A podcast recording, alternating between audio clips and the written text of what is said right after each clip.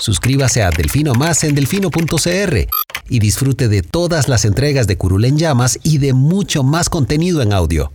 Delfino.cr El chuchinguismo político. Chuchenga, diputado, chuchenga. Si va a ser por nosotros que este país se puede ir a la mierda. Y en lugar de ponerle Instituto Nacional de las Mujeres, ponerle Instituto Nacional de las Lesbianas. No tengo dinero ni nada que dar.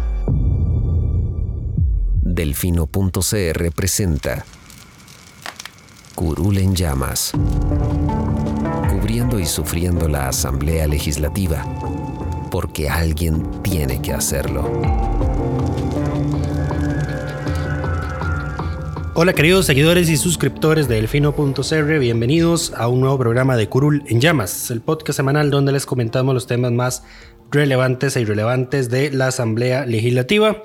Les saluda Luis Madrigal desde el 18 de diciembre del 2020, como siempre, en compañía de... May, espero que todas y todos estén bien. Nuestro último programa de este extenuante año 2020, un año para el olvido para muchos, que a pesar de sus cosas malas, eh, algunos no nos fue tan mal y no nos podríamos quejar.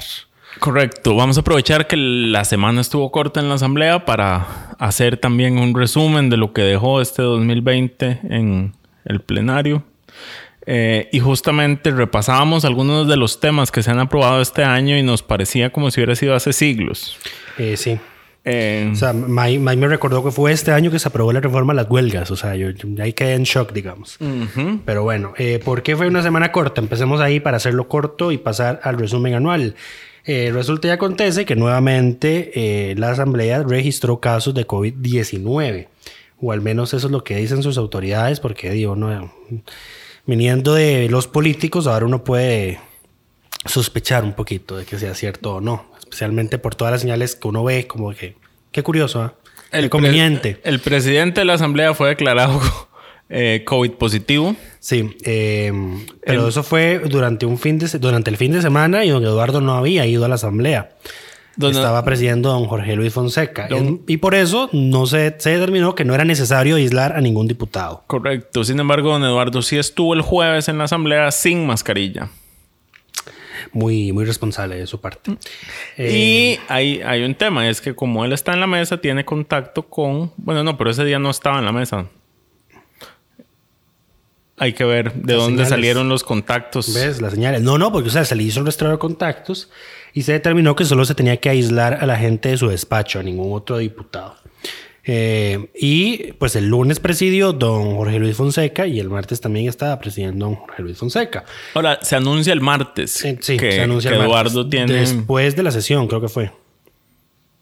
No me equivoco, sí, fue después de la sesión. Eh, no, ¿qué? De la sesión del martes. Sí.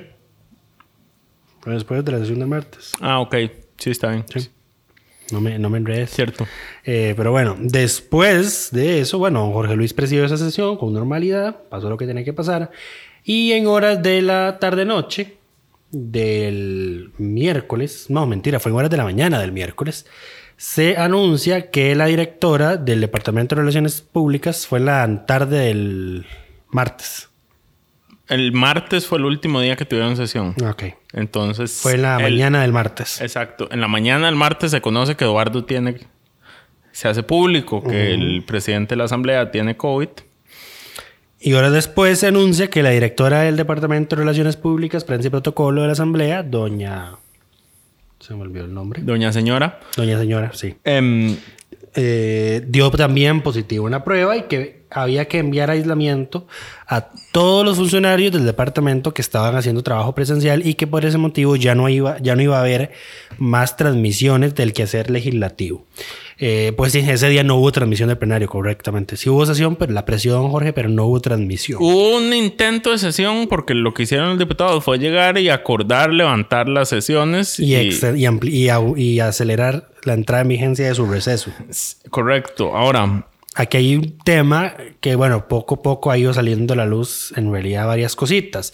Eh, primero se, se creía que no iba a haber acta, o al menos eso creyó don Jorge Luis Fonseca, porque él dijo, de esta sesión no hay acta, porque no se está grabando nada. Así quedó en actas. Eh, así, y así quedó en el acta de la sesión, porque sí, que- sí hubo acta. Sí, hubo acta. No, lo que no había era transmisión. Si no hubo transmisión, por ende, y como la asamblea está cerrada al público por medida precautoria, pues no, habí- no hay... No había eh, publicidad. No hay principio. sí, no, se, podía. Cualquier cosa que ellos hubieran hecho, incluso levantar la sesión. eh, Habría sido nula, sí. Es, es nula, de, de hecho, porque la asamblea no puede sesionar en secreto. Sin aprobarlo antes con 38 votos y por, bueno, no, con la mayoría calificada de los presentes y con, y con motivos de peso. Pero en fin, vamos a ver, esto es un tema, aquí hay muchos, aquí no hay colores definidos, digamos, o sea, hay... Vamos a ver, el PAC fue el único partido que votó en contra de que eh, el martes iniciara el receso propiamente. eh, y el resto de partidos lo apoyaron. Inicialmente la moción se rechazó, esperaron unos minutos que llegaran alguien más y consiguieron los 39 votos que al final votaron, los, los 39 diputados que votaron a favor. Eh, por un lado, la molestia del PAC es comprensible por dos cosas. Uno, porque al inicio de la pandemia, el directorio de la Asamblea había emitido un acuerdo ordenando y aprobando protocolos para que en caso de que se detectaran casos positivos de COVID-19, pues la institución pudiera seguir funcionando normal- normalmente. ¿Qué hizo el Departamento de Relaciones Públicas, Prensa y Protocolo? Pues mandó a una parte de su equipo a teletrabajar y el resto se mantuvo en la Asamblea. Si solo se mandó en aislamiento a la gente que estaba en la Asamblea, ¿Por qué no se llamó a la ¿por otra qué no gente? se llamó a los otros funcionarios para que llegaran a hacer el relevo? Correcto. ¿Por qué no ir a sesionar al Museo de los Niños y pedirle al CINART que transmitiera las sesiones como lo hace, eh, como lo hizo en las primeras meses de pandemia cuando sesionaron afuera y cuando eh, el presidente da el mensaje, es CINART el que se encarga de manejar las cámaras, por ejemplo? Tiene experiencia de sobra, tienen en cómo se transmite una sesión legislativa. Eh, Correcto. pero por otro lado, Hubo pánico. Eh, yo no sé si pánico. Vamos a ver, los ánimos ya esta semana estaban sumamente caldeados por el tema del BID, porque el Poder Ejecutivo, pues bueno, el PAC seguía presionando para que el crédito con el BID de apoyo presupuestario fuera dispensado de trámites. Aunque ya no le daban los días para ser aprobado. Eh, no, a menos de que se fueran a sesionar viernes inclusive, pero ya estaba muy difícil. El, se rechaza la moción nuevamente. Liberación expone los verdaderos motivos que lo están llevando a rechazar este crédito. Antonio Santos se los pidió. Eh, sí, y además... Eso eh, no lo dijeron, ¿ah? Eso no lo dijeron, pero lo Pero que... todos lo que- sabemos. Pero todos lo sabemos que es así, exactamente. Pero lo que sí dijeron es que, eh, que el gobierno se olvide de esos 250 millones pura mierda que iba a dar el BID, algo así. Eso es lo que se interpreta de lo que escribieron en ese comunicado de prensa, increíble. Y que mejor se enfoque en conseguir los 1.750 millones con el Fondo Monetario Internacional. ¿Por qué? Porque como es el Fondo Monetario Internacional, tienen aún esa visión de que el fondo es ese bicho horrible de los años 80 que le decía a los gobiernos, bueno, usted me aprueba esto, esto y esto y esto y le doy la plata. Y si no, pues ya veremos qué pasa. Ya el fondo no funciona así. Eh, más bien, me extraña que Liberación se comporte de esa manera. No sé, creen que el fondo aquí va a ser una especie de dictador o algo así. En fin, el el- eso fue la posición de los verdiblancos que luego se descubrió que la Nación publicó que votaron de manera dividida en su reunión de fracción de si aprobar o rechazar la dispensa de trámites del crédito y pues al final la mayoría negativa se impuso impulsados por Antonio Álvarez de Santi. A mí me explota la cabeza de que alguien que ha llevado a Liberación Nacional a una de las mayores y vergonzosas derrotas electorales en su historia, A una no, a la mayor derrota de eh, su sí, historia. Ala, sí, eh, y más que la de Johnny, eso es mucho, Sí, ¿verdad? Cuando él era jefe de campaña. Sí, uf, pero para peores. Pero bueno, lo que me sorprende es que esa persona tenga tanta influencia en una fracción legislativa. O sea, yo- Ahora, no es solo la... Recordemos que la semana pasada les decíamos que el, el sábado se realizó la asamblea de, de- de la Asamblea Nacional de Liberación. Fue ahí a donde Antonio dijo... eh, No hay que aprobarle más créditos No hay que aprobarle más créditos al gobierno, exacto. Esta es la segunda vez que eh, Antonio con sus declaraciones influye directamente en eh, la disponibilidad de créditos para el gobierno. Ya siendo diputado, lo había hecho en una ocasión, siendo diputado, sí, era diputado ya había renunciado. depende de cuál crédito estamos hablando, porque yo no me acuerdo. En, a finales del 2017, no, ya era candidato. A finales del 2017, el gobierno eh, quiso, iba a hacer una eman- eh, Emisión de eurobonos. emisión, no, no de eurobonos, pero una emisión de deuda en dólares interna. Mm. Y Antonio salió diciendo que eso era inconstitucional y que no se Y podía ahuyentó hacer y ahuyentó a todos los inversionistas, lo cual le generó, ese es el, el- es parte del origen de, Del el- hueco fiscal. fiscal, porque entonces se van los inversionistas que estaban dispuestos a invertir en, en dólares. eh, el gobierno tiene que salir a, a buscar créditos de corto plazo a tasas altas, eh, que fueron los que terminaron creando el, el- el hueco fiscal. Eso no lo incluyeron en el informe del hueco fiscal, naturalmente.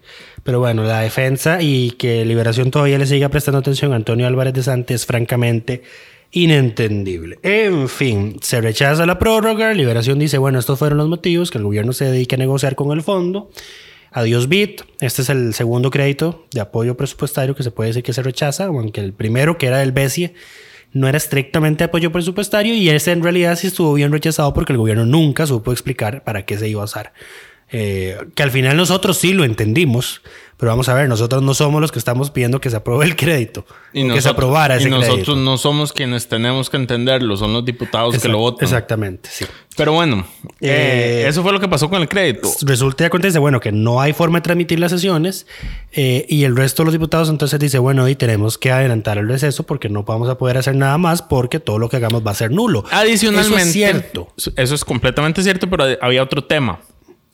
Eh, y es que el lunes el Poder Ejecutivo, ante el, el nuevo rechazo del- de, la, eh, De la dispensa. de la dispensa de trámites, decidió eh, sacar de agenda legislativa todos los proyectos excepto empleo público Y el crédito y el del crédito del BID. Entonces los diputados además aprovecharon para decir, cuando les reclamaron que por qué se estaban yendo a vacaciones, es que y no hay nada que hacer, no hay proyectos convocados y lo que está no está listo.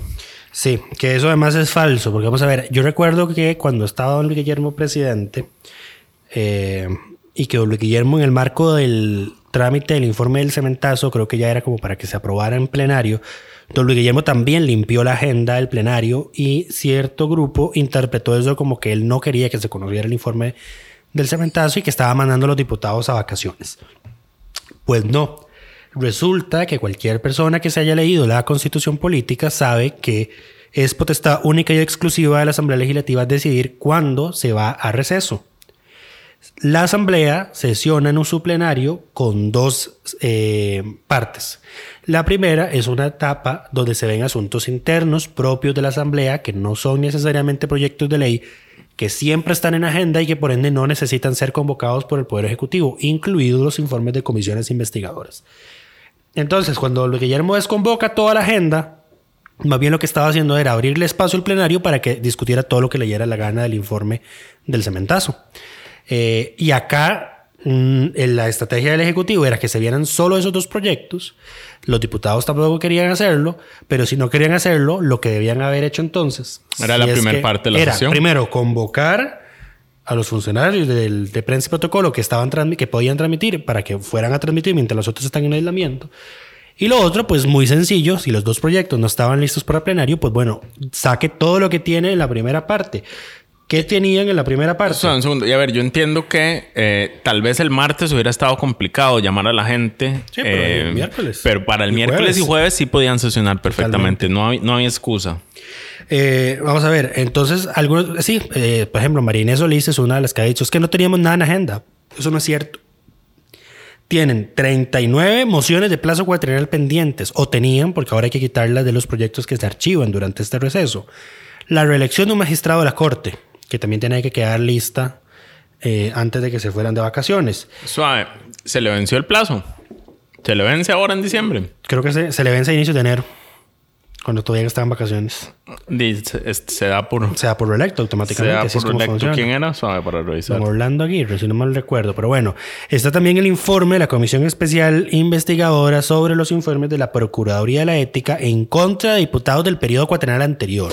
Eh, eh, Orlando Aguirre está nombrado hasta el 12 de enero del 21. O sea que tienen un día para votar eso apenas regresen. Sí, o sea, no. De ese por, de ese por De ese reelecto. por reelecto. De ese por reelecto. Además de que la Comisión de. Nombramiento lo recomendó. Pero bueno, tienen 38 reformas al reglamento pendientes. Tienen dos otorgamientos de benemeritazgos pendientes y tienen pendiente aprobar nada más y nada menos que el reglamento interno de la Asamblea contra el hostigamiento sexual. Todos para esos- diputados. Todos esos temas están pendientes, pero bueno, ellos no tenían nada que hacer, entonces fueron de vacaciones. Eh, sí. Es, eh, sarcasmo por aquello, ¿verdad? Porque tenían mucho que hacer, es evidente. Es más, estos temas, aquí hay informes de comisiones investigadoras que llevan años, periodos cuatrenales, de periodos constitucionales esperando ser aprobados. Están los informes de la Comisión de Papeles de Panamá, eh, informes de comisiones investigadoras sobre las finanzas de la caja, etcétera, etcétera, etcétera. En Sí, fin. Pero bueno, al final, eh, ¿qué se fue con el receso temprano? Se fue el préstamo con el BIT. Pero ese no es por vencimiento de plazo cuatrienal, o sea, en No, eso cuatro es, años. eso es porque ya la semana pasada les habíamos dicho que el, el 6 de enero era la fecha límite para que estuviera aprobado y no había posibilidad de prorrogar esa fecha. Y ahora se tiran, bueno, no, no se tienen la culpa. Bueno, el PAC le tira la culpa a la oposición y la oposición le tira la culpa al gobierno. Y al final todos terminamos pagando 17 Millones de millones, dólares de dólares por año más En intereses de la en intereses. Eh, sí, que creo que si no, mal, si no me recuerdo de cuando lo escribí para el reporte, el rubro de intereses de la deuda se va, a, se va a consumir casi que una cuarta parte del presupuesto del otro año. Así de grande. A ver, y aquí también para, Es la gente, para la gente que dice que es que no se le puede dar un cheque en blanco al gobierno, la asamblea no, no, No da cheques en blanco. no, da che- o sea, no está Si obligada no a dar quiere- cheques en blanco si, no quiere. Exacto. Pueden ponerle absolutamente todas las limitaciones que quieran a esos recursos. Que el PAC inclusive ya tenía por negociación con la unidad y no me acuerdo qué otro partido, creo que era Otto Roberto Vargas del Republicano, la moción para establecer que los ahorros por cambiar deuda cara por deuda barata, que era esta del BID, no podían usarse en gasto corriente, que fue lo que se intentó hacer con el anterior crédito de apoyo presupuestario, que de todas maneras la Asamblea no permitió. Entonces, si sacar, tampoco es válido sacar el argumento de que es que iban a usarlo para gasto corriente, el ahorro. No, porque esto, esto ese, esa, esa, ese, ese cambio de partidas tenía que pasar por los diputados. Correcto. Y estaba además la moción preparada para que se aprobara para de una vez que ni siquiera el gobierno se molestara en hacerlo ni en pedir permiso porque no se lo iban a aprobar y no podía hacerlo. Entonces, eh, huele, Cuando, es que cuando se quieren buscar excusas, huele a, a que ya inició el periodo electoral y que va a ser un periodo complicado. Eh, escuchando hoy a, a Gustavo Arayan hablando claro, él mencionaba eh, como parte de su análisis eh, que el, el discurso que él ve venir de la oposición es el Ejecutivo desperdició los ocho meses de sesiones extraordinarias. No le van a colaborar en absolutamente nada y todos sabemos que con 10 diputados eh, El no no se avanza nada en la asamblea. Entonces, em, creo que siguen sin dimensionar el tamaño de la crisis que tenemos encima. No estoy hablando de la crisis sanitaria, sino de la crisis económica, em, del abismo fiscal en el que nos encontramos. Y no hay absolutamente ninguna señal, porque, o sea, lo mencionamos la semana pasada. Rodrigo Arias salió a decirle, a pedirle a su fracción, a, a implorarle básicamente que fueran conscientes y aprobaran el crédito. No les dio la gana. Luego salió, bueno, el expresidente Oscar Arias salió, pero después de que se rechazara. Osc- ah, el expres- y después de que lo fuera a buscar la presidenta del partido a pedirle que regresara eh, a la palestra pública. Que ya, que ya, ya regresó, digamos. Ya volvió, ya envió su representante. Al parecer, en el directorio de Liberación Nacional, los expresidentes tienen un representante. Sí. Eso yo lo desconocía hasta que escuché que ya don Oscar había vuelto a enviar a, a- a su estimado Miguel Guillén de representante ante el directorio. Muy bien. Eh, pero bueno, eh, seguíamos con el tema del crédito y liberación. Bueno, pues ya eso lo tocamos. Liberación haciéndole caso al Tony Álvarez de Santi, que premiando. Ya estamos. Pero, ah, pero ahora que mencionaste a Gustavo Araya, a mí me, me resultó llamativo una, un- esa- de parte, como parte de ese análisis lo que él dijo de que toda la oposición habla de un tercer gobierno PAC, de evitar un tercer gobierno PAC. O sea, el PAC sería el primer país en la historia de la Segunda República que logra tres gobiernos consecutivos. país, no, el primer el primer, partido. el primer partido, perdón. El primer partido en el país. Ustedes disculpen, es 18 de diciembre. Estamos cansados. El, el primer partido. en la Esta de la redacción ocupa vacaciones. Ya vamos a vacaciones. Eso es que mentira. tendría tres gobiernos consecutivos. ¿Y por qué se refuerza todo esto? Eh, pues precisamente por esa narrativa que usan. De que, de que, de que el tercer gobierno PAC, de que el PAC es nefasto, que los costarricenses no deben volver a, no, no deben volver a votar por el PAC. Eh, y Y lo reforzamos, pero esto, yo, esto don Gustavo no lo menciona porque yo creo que no lo sabe, porque bueno, en realidad nadie lo publicó, esto lo sé yo porque lo, lo sé yo y lo sabes vos, que lo escuchamos en, la- en un micrófono abierto en la comisión, creo que fue de la UPAT, un día que estaban en sesión y que no habían iniciado, pero Ah, sí, cierto. había un micrófono abierto y había cierto asesor eh, hablando de por qué el proyecto de reforma al Estatuto del Servicio Exterior tenía que quedar redactado con determinadas limitaciones eh, en caso de que el PAC volviera a ganar las elecciones.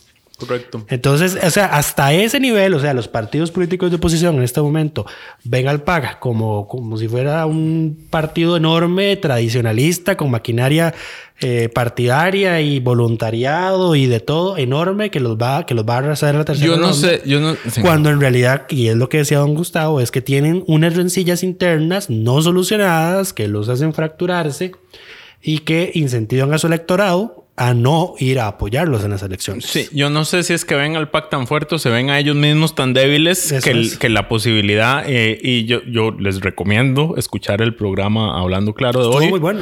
Eh, a, a ver, Gustavo es un muy buen analista y hace una muy buena lectura de lo que está sucediendo y permite tener una mejor claridad de, eh, de por dónde van a ir las cosas el próximo año. Es Lo- que, a veces lo- uno, es que a veces uno ve las cosas que pasan en la política y dice, mira, es que esta gente sí es idiota. Pero él, él profundiza más en por qué esa, esa él, idiotez. él sí es un analista, de, de verdad. sí, Eh, sí. Le abre a uno la- el horizonte, el por qué. Pero bueno, ya nos extendimos Y fuera del tema de que estábamos hablando. más de lo necesario en lo que sucedió esta semana, eh, que se resumen básicamente fue Bueno, una pena. No terminamos de comentar los proyectos que se archivaron. Ah, se archivó eso el crédito del BID, se So- archivó la ley de aguas por vencimiento del plazo cuatrienal. Y ahora vam- ya vamos que para tres décadas, cuatro décadas, con la misma ley de aguas vieja. Y que- empieza de nuevo el proceso. Y empieza de nuevo. cero. Pero ya, la semana, ya en el podcast de la semana pasada les dijimos qué tenían que hacer para acelerarlo si es que tienen voluntad política. Y los votos. Y los votos. Que yo creo que los votos los tienen, pero bueno. No parece. De ahí depende de qué tan...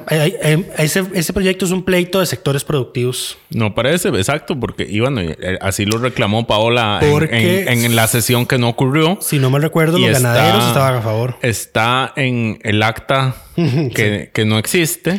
Doña Paola intentó que se conociera la moción de plazo cuatrenal para el proyecto de la ley de aguas y don Jorge Luis dijo que no porque no había transmisión, que no había publicidad y que ni siquiera iba, iba, a haber acta. Si hubo acta, si hubo registro de votación, lo que no hubo fue transmisión y pues el proyecto se rechazó. Ahora, eh, puedo comentarles que doña Paola Vega presentó un recurso de amparo contra don Jorge Luis en su figura de presidente precisamente por negarse a tramitar esas mociones de plazo cuatrienal. ¿Por qué? Porque resulta y acontece que con la reforma del reglamento que está vigente, la reforma integral que se hizo, se estableció que las mociones de plazo cuatrienal deben ser conocidas y deben ser votadas. O sea, no puede pasar lo que pasaba en el periodo constitucional anterior, Que se pasaba que la fecha se dejaba la moción ahí, eh, ya se, se tenía una prórroga hasta que se votara la moción eh, y el proyecto entonces quedaba en un limbo. Eh, luego la sala mandó a la basura centenares de proyectos de ley que estaban en esa misma condición o que tenían ese defecto y pues los diputados tuvieron que arreglarlo. Entonces se dijo, se estableció que las mociones debían ser conocidas. No pasó aquí, pero será muy interesante ver qué entiende la sala que debe ocurrir cuando ocurre pues una situación de fuerza mayor como la que ocurrió en este caso, que era que di, di, no. No, pero ¿qué pasaría, digamos, eh, Si, la, si, pasa algo y no se puede sesionar una si, no hay, si no hay quórum? No, no hace falta una emergencia. Si, es, si llega el día en que se vence el plazo y no hay quórum, ¿qué, qué, ¿Qué pasa? qué Sí. se, qué se interpreta? Correcto. Eh, sí, va a ser muy interesante saber qué va a decir las salas al respecto. Es un caso interesante. Yo, Y, tal vez les diga, di, ustedes tienen, era su responsabilidad tienen, votarla antes. tienen cuatro años pre- previos para aprobarle una moción de plazo cuatrenal. Porque sí, no es necesario que un proyecto esté cerca del vencimiento del plazo cuatrenal para presentarle una moción. A lo, No hay- sumo, no a lo hay- sumo, a lo sumo lo que va a pasar es que la moción va a quedar de última. No hay que esperar hasta el último día para sacar las cosas, pero lo cierto del caso es que no Esas- se quería conocer esta Sí, moción. no se quería y Ya les y- dijimos, al final, Otto Guevara. al final le hicieron el, el, regal- el milagrito de Navidad a Otto y se archivó el proyecto. Por eso es que yo al inicio les decía que hay muchas señales que pues lo hacen a uno por lo menos ser receloso o dudoso o cauteloso de tomarse con total ¿Qué más se archivó? eh, credibilidad que todo esto fue un, un, simple incidente de salud pública y que había que cerrar y que pena todo lo que se fue a la basura, ¿verdad? Se archivaron eh, varios convenios internacionales, se archivó una reforma a la ley de aduanas. Que ya eh, presentaron una nueva. Que ya presentaron una nueva, sí. Eh, y habría que revisar tal vez la lista completa. Pero eso fue lo que pasó. Y quedan todos esos temas pendientes que ya les mencionaba, el nombramiento, que ahora van a tener que buscar un día para discutirlo y votarlo, que yo francamente lo dudo. Es más, me, atrevería a afirmar que no va a haber quórum el primer día de, de regreso a las sesiones. Pero bueno, con esto cerramos lo que fue esta semana. Vamos a pasar a hacerles un breve resumen anual.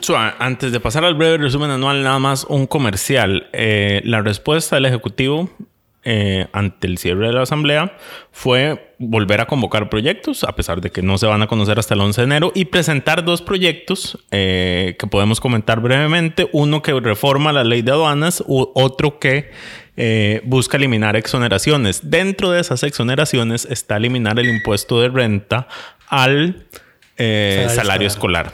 Eh, ese es claramente un tema complejo, un tema polémico, un tema que va a levantar roncha y que yo no puedo entender por qué se presenta en un momento en el que van a pasar tres semanas hasta que la Asamblea pueda empezar a conocerlo siquiera.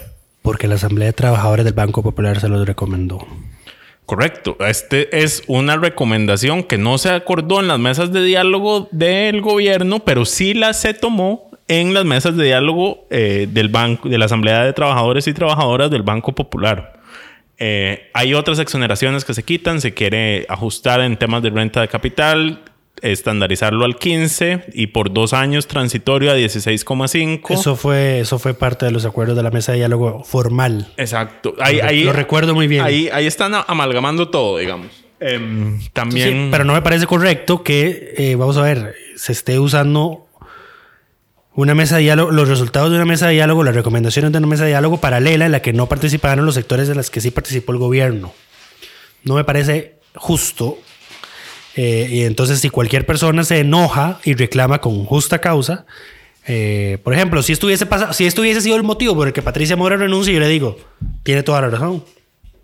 Tiene toda la razón en molestarse y en irse porque esto es una tomadura de pelo.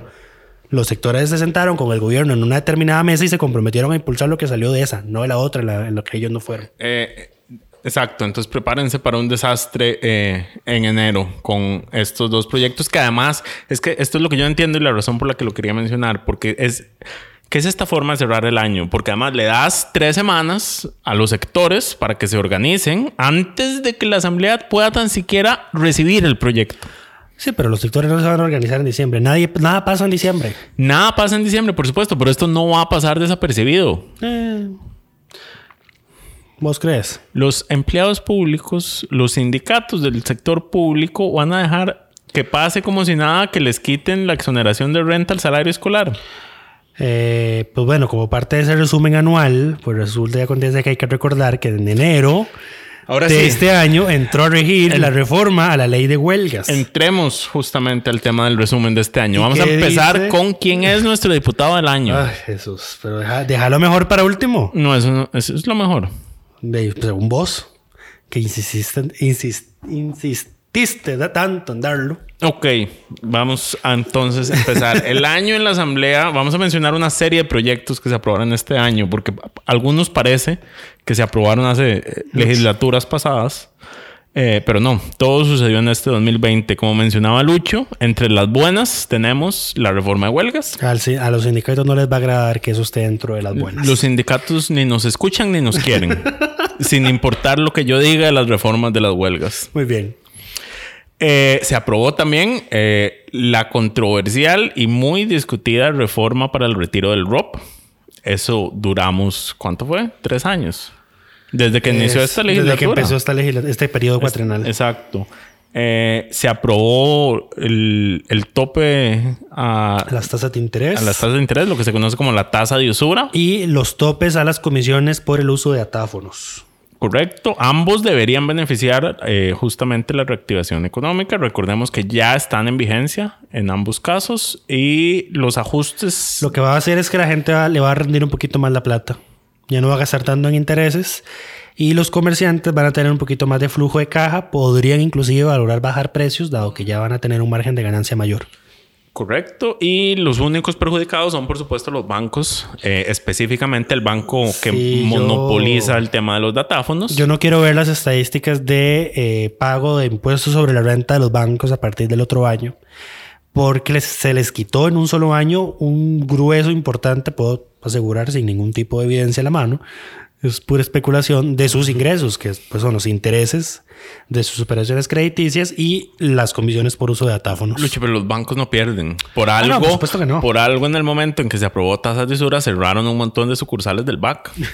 Ellos podrán hacer cualquier cosa excepto perder plata. Sí, sí, siempre. Pero, eso, es una, eso es un tema del sector privado que el sector privado puede hacer de la noche a la mañana. Correcto. Tomar las medidas necesarias para compensar esa caída en ingresos. Pero bueno, ¿qué más se aprobó? Recientemente la reforma Lina, un proyecto que el actual eh, ministro de Comercio Exterior impulsó desde la presidencia de Lina durante toda su gestión. y ya tenemos nuevo presidente de Lina. Sí, ese era el, el gerente administrativo, me parece. Era un funcionario eh, que trabajó con Andrés Valenciano en la formulación de esta reforma. Ok. Digamos que es alguien para darle seguimiento y continuidad al, al proyecto que se traía. Pues bueno. eh, No también- recuerdo el nombre del señor Yo en tampoco, este momento. No tampoco. Eh, ¿Qué más? Eh, se amplió el plazo eh, para las denuncias de delitos sexuales contra menores de edad. Sí. Eh, el famoso proyecto de don Enrique Sánchez que se, que se logró acelerar, me parece, por todo el escándalo con, con, con el padre Mauricio Víquez. Mauricio Víquez, que recientemente leí que eh, las autoridades en México siguen sin decir cuándo lo van a extraditar. Sigue sin saber ese qué va a pasar con él. ¿Vos sabías que en México no es ilegal fugarse de una cárcel? Él no lo sabía, pero esto explica Porque- mucho el Chapo. Porque dicen que, que es parte, es natural y es parte de la naturaleza humana querer escaparse de un encierro. Eso me suena a un mito urbano. Tendría que confirmarlo, pero bueno. Em, Se aprobó la reforma constitucional para incluir el agua dentro de los derechos humanos garantizados por la Constitución, valga la redundancia, y la modificación al periodo de sesiones extraordinarias y ordinarias, que ahora hace que el Ejecutivo controle el Congreso por ocho meses. Que yo no entiendo por qué no dejaron esto para el próximo gobierno, pero es que no les da el maní. es que tal vez lo que querían era justamente que, el que este gobierno tuviera ocho meses donde no le van a aprobar nada y, se- y que queden como inútiles. Aquí, en este, en- a ver, Bueno, eso va, eso va a joder más a Eduardo Cruxan, que es quien preside y al próximo presidente de la Asamblea. en, Que sea quien sea. en este momento tenemos que tener todos claros que hay políticos dispuestos a quemar el país con tal para de quedarse con la alfombra. quedarse, no, quedarse con las cenizas. Porque no, aquí no va a quedar ni alfombra. Pero bueno, eh, se aprobó también eh, la ley contra el acoso callejero. Este fue un proyecto impulsado desde varios grupos de la sociedad civil eh, y que costó también varios años y que ya tiene desde que se puso, desde que entró en vigencia, varias personas condenadas. Eh, y me parece que también un, apoyo popular al final. Que se consiguió en este tema que esperemos que ayude a cambiar eh, esa cultura de acoso en la que vivimos. Poco a poco la gente espero que vaya aprendiendo que la ley aplique tanto para hombres como para mujeres. Entonces así no los vemos en redes sociales hablando de por qué a las mujeres no las detienen si ellas también acosan. Es un comentario recurrente. O sea, la ley no hace distinción entre géneros. Correcto. Aplica parejo. Y por Eh, último, te anotaste aquí el aprobó. ahorro para la campaña política del 2022, que era el proyecto de don Gustavo Viales. Correcto, no, pero también, también se aprobó el proyecto de Hacienda Digital, Cierto. el heredado por el, El quien fuera unos pocos meses ministro de Hacienda y desde entonces eterno crítico del gobierno en absolutamente cualquier plataforma y micrófono que se le dé, futuro candidato presidencial. Sí. Em, A la luz, a luz, a la luz, se nota. Eh, y proyecto que además ya se anunció que el, uno, un también precandidato presidencial liberacionista, don Fernando Zamora, presentó una acción de inconstitucionalidad para traérselo abajo porque dice que es mucha plata. eso no es suficiente para ganar una acción de inconstitucionalidad. Eh, y eso que es abogado constitucionalista. Fernando Zamora no es más... ¿cómo? ¿Era Fernando Zamora? Sí. Fernando Zamora no es más que un payaso. Wow. Muchas gracias. Eh, y se aprobó también, dentro de las medidas fiscales por la pandemia, el no pago de las anualidades de 2021 y Bueno, den- 2022. dentro de las medidas hay que reconocerle a la Asamblea de este año, al No, inicio. yo no tengo nada que reconocer en la Asamblea. Yo sé, Lucho. Eh, vos tenés un defecto eh, que yo olvidé su que- nombre es que- técnico. es que, la- es que lo hacen bien en la entrada y la cagan, la cagan, la cagan y la recagan a la salida. Como las vacas. La asamblea cerró el año como las vacas. Eh, sí. Y Eh, lo, lo peor es que su ganadero, que en este caso sería el presidente de la Asamblea, es un inútil. ¡Wow! No la cerrea. ¡Wow! Entonces, No- no- hace un despelote. nos desatamos en el último programa del año. Y es que es el último. Hay que Pero bueno, no, hay que reconocer, más allá de que Lucho no lo quiera reconocer, que al inicio de la pandemia la Asamblea actuó de forma diligente para aprobar toda una serie de medidas eh, para tratar de ayudar y contener eh, la afectación económica y al estado de la pandemia. Es lo mínimo que se espera de ellos. Era lo mínimo que se esperaba, pero por supuesto, de, O sea, tampoco fue, de- tan- fue- tampoco fue mayor cosa. No fue como que se sonaron los cuatro días a la semana. O sea, un día se sonaron 12 horas para sacar lo que tienen que sacar y listo. Sí, pero bueno, de claro, es que el- cuando, el, cuando el nivel, digamos, la expectativa es tan baja, cuando logran este tipo de cosas, uno ya se da por satisfecho. Pero a partir de agosto, octubre, la cosa se empezó a poner fea. En el momento en que el gobierno presenta el presupuesto, más o menos, el presupuesto ordinario, ahí eh, ya vimos eh, un cambio completo en la dinámica eh, legislativa y en la disposición de las fracciones de colaborar con el gobierno. Pero bueno, em, esas fueron las buenas, digamos, por así decirlo. ¿Cuáles fueron las algunas de las malas que podemos destacar? A pesar de que Lucho tiene una lista mucho más grande que la mía. Así. Pero es más de estupideces que hacen. Eh, podemos mencionar que en medio de la pandemia decidieron exonerar eh, a las municipalidades de su cumplimiento en la regla fiscal. Y no solo exonerarlas, sino aumentarles los porcentajes que podían usar de sus ingresos para gastos totalmente eh, fuera de lo que se puede considerar reactivación económica, que en este caso es el gasto de inversión. Aumentaron el porcentaje de in- de ingresos que las municipalidades pueden destinar a gasto corriente. Eh, que no le da empleo a nadie. Inclusive recuerdo que hubo un proyecto que pretendía usar los superávits de Judesur, que es el, depósito libre judicial de Golfito, que en un inicio era para usar esa plata para remodelar el depósito y contratar gente y reactivación económica. ¿En qué quedó? Se fue en pagar salarios. Pagar salarios Y, ahí- de gente ya trabajadora. ¿verdad? y después se quejan de que el gobierno no recorta el gasto corriente. Pero bueno, Uf. eh, volviendo, es que además en ese Son tema hipócritas, además. son bien hipócritas porque además yo digo, ustedes quieren recortar gasto corriente, echen asesores. ¿Eh? O sea, den el ejemplo. ¿Eh? Pongan el ejemplo. Reduzcan la planilla de la asamblea que ha crecido exponencialmente en los últimos 20 años.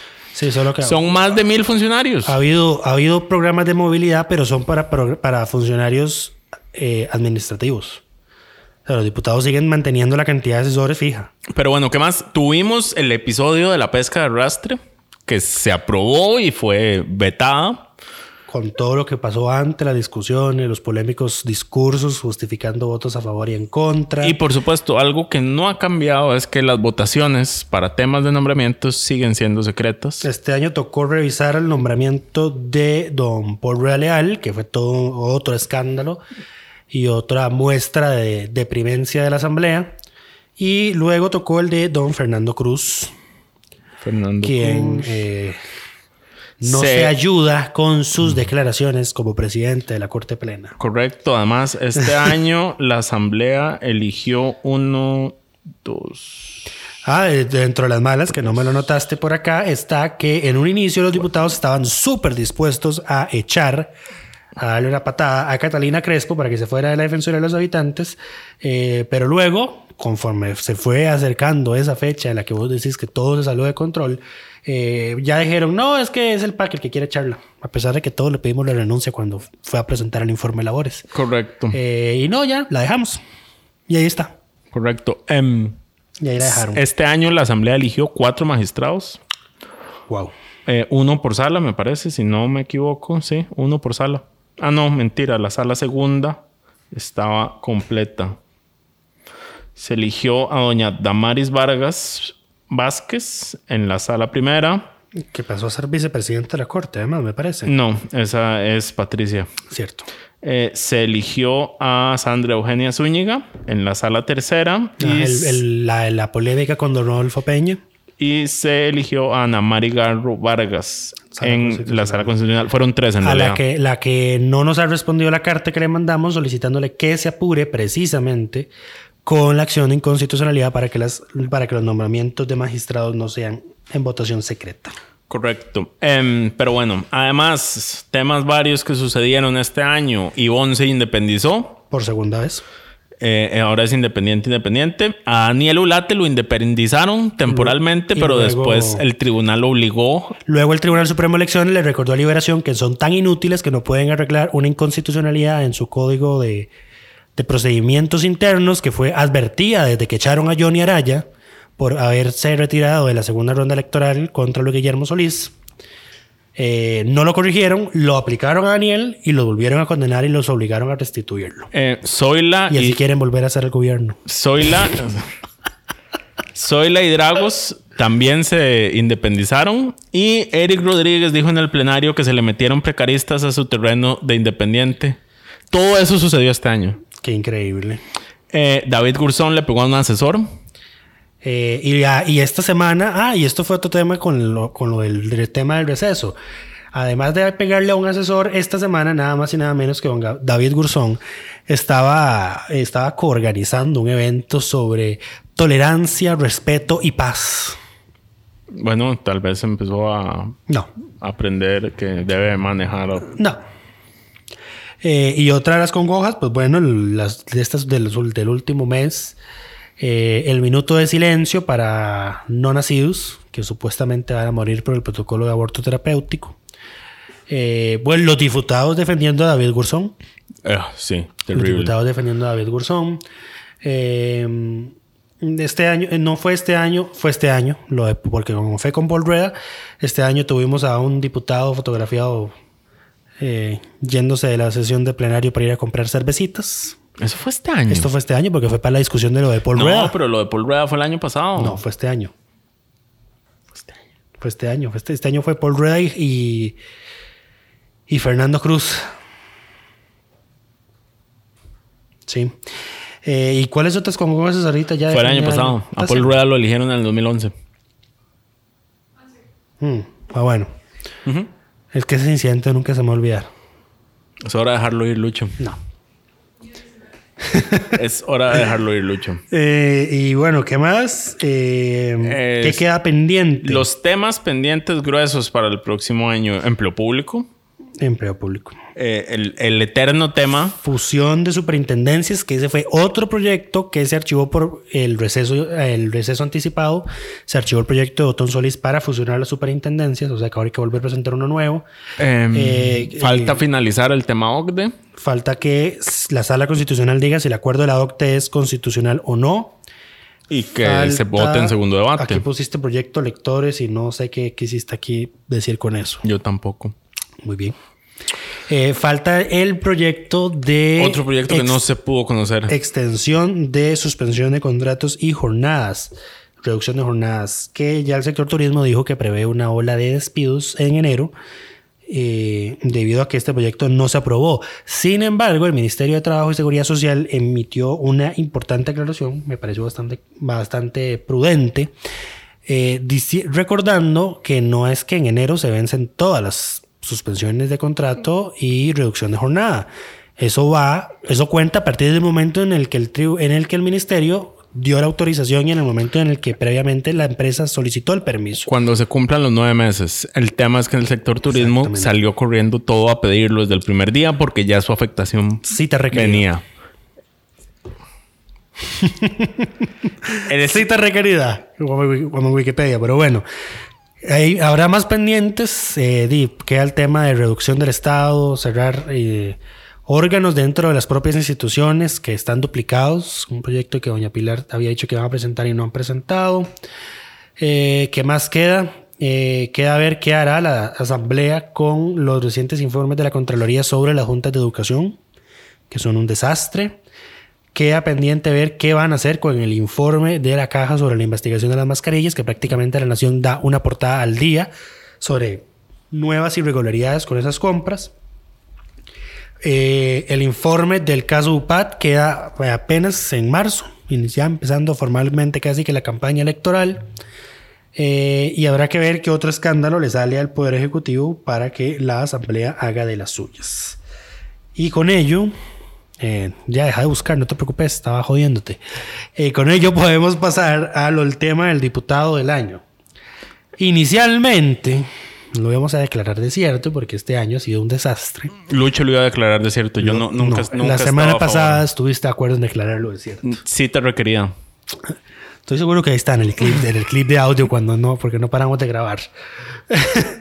Eh, pero al hacer May esa revisión exhaustiva de todo lo que pasó este año, pues eh, excluyendo el tema de la pesca de arrastre y excluyendo el que se plegó a, mm, rechazar el crédito con el BIT, pues eh, don Carlos Ricardo tuvo un muy buen año 2020. Nuestro diputado del año es Carlos Ricardo Benavides. Ciertamente eh, le tocó, bueno, presidió lo que el Estado de la Nación, no nosotros, ha llamado como la asamblea más productiva en proyectos de fondo eh, del pasado reciente.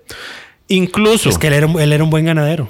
Sí, incluso en, em, en el caso del pesca de arrastre, yo tengo que rescatar eh, que cuando se da el veto... Es un buen perdedor. Esa, es hasta un buen perdedor, porque cuando se da el veto y es evidente que no se tienen los votos para, para, para sacar un resello, él dice como, este, esto está muerto, aquí quedó, no vamos a hacer perder tiempo a la asamblea con este tema sabiendo que no tenemos los votos.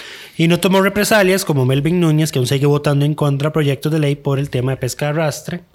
Eh, y otra de las congojas, eh, Nidia Céspedes Cisneros, también votando de ahora en adelante todo en contra. Estoy completamente seguro de que ella ya votaba todo en contra desde antes.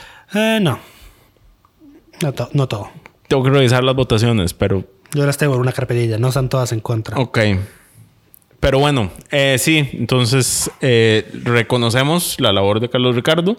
Haciendo el repaso de este año, nos dimos cuenta rápidamente que hubo en el año seis semanas donde la asamblea sesionó y no se votó ni un, solo, un proyecto. solo, proyecto. en plenario. De esas seis semanas, dos fueron durante la presidencia de Carlos Ricardo, que estuvieron en el momento que sucedió el inicio del escándalo del OPAT.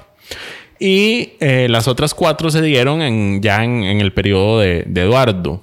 Eh, digamos que la primera se perdona porque fue la semana del discurso del presidente, pero las otras tres ya es eh, gestión presidencial.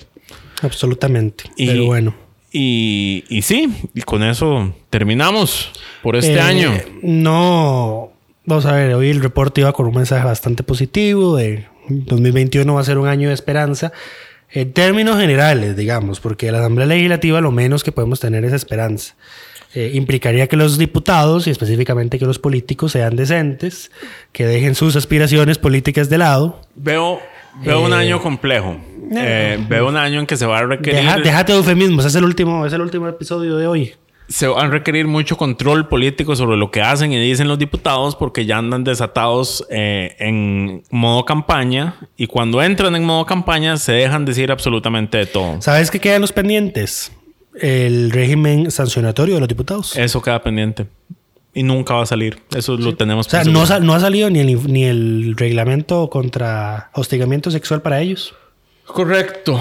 Pero bueno, eh, muchísimas gracias a todas y todos los que y las que nos han acompañado durante este año en la cobertura de la Asamblea Legislativa. El sufrimiento, la vivencia diaria. Es, es para nosotros eh, una alegría saber que hay gente que, que nos acompaña en el sufrimiento, eh, que es y muchas veces, además. muchas veces eh, ver y seguir la gestión legislativa. Les deseamos a todas y todos felices fiestas.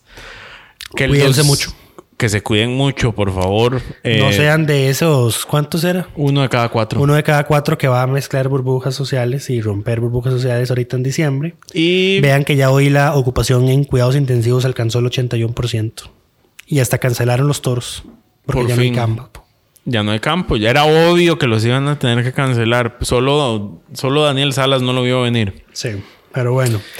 Muchísimas gracias. Esto fue todo por este 2020 y nos escuchamos Nos en el 2021. escuchamos el próximo Les- año. Les decimos la sorpresita para despedirnos. No. No, ok, listo. Nos escuchamos Se enterarán el, otro año. y que estén bien.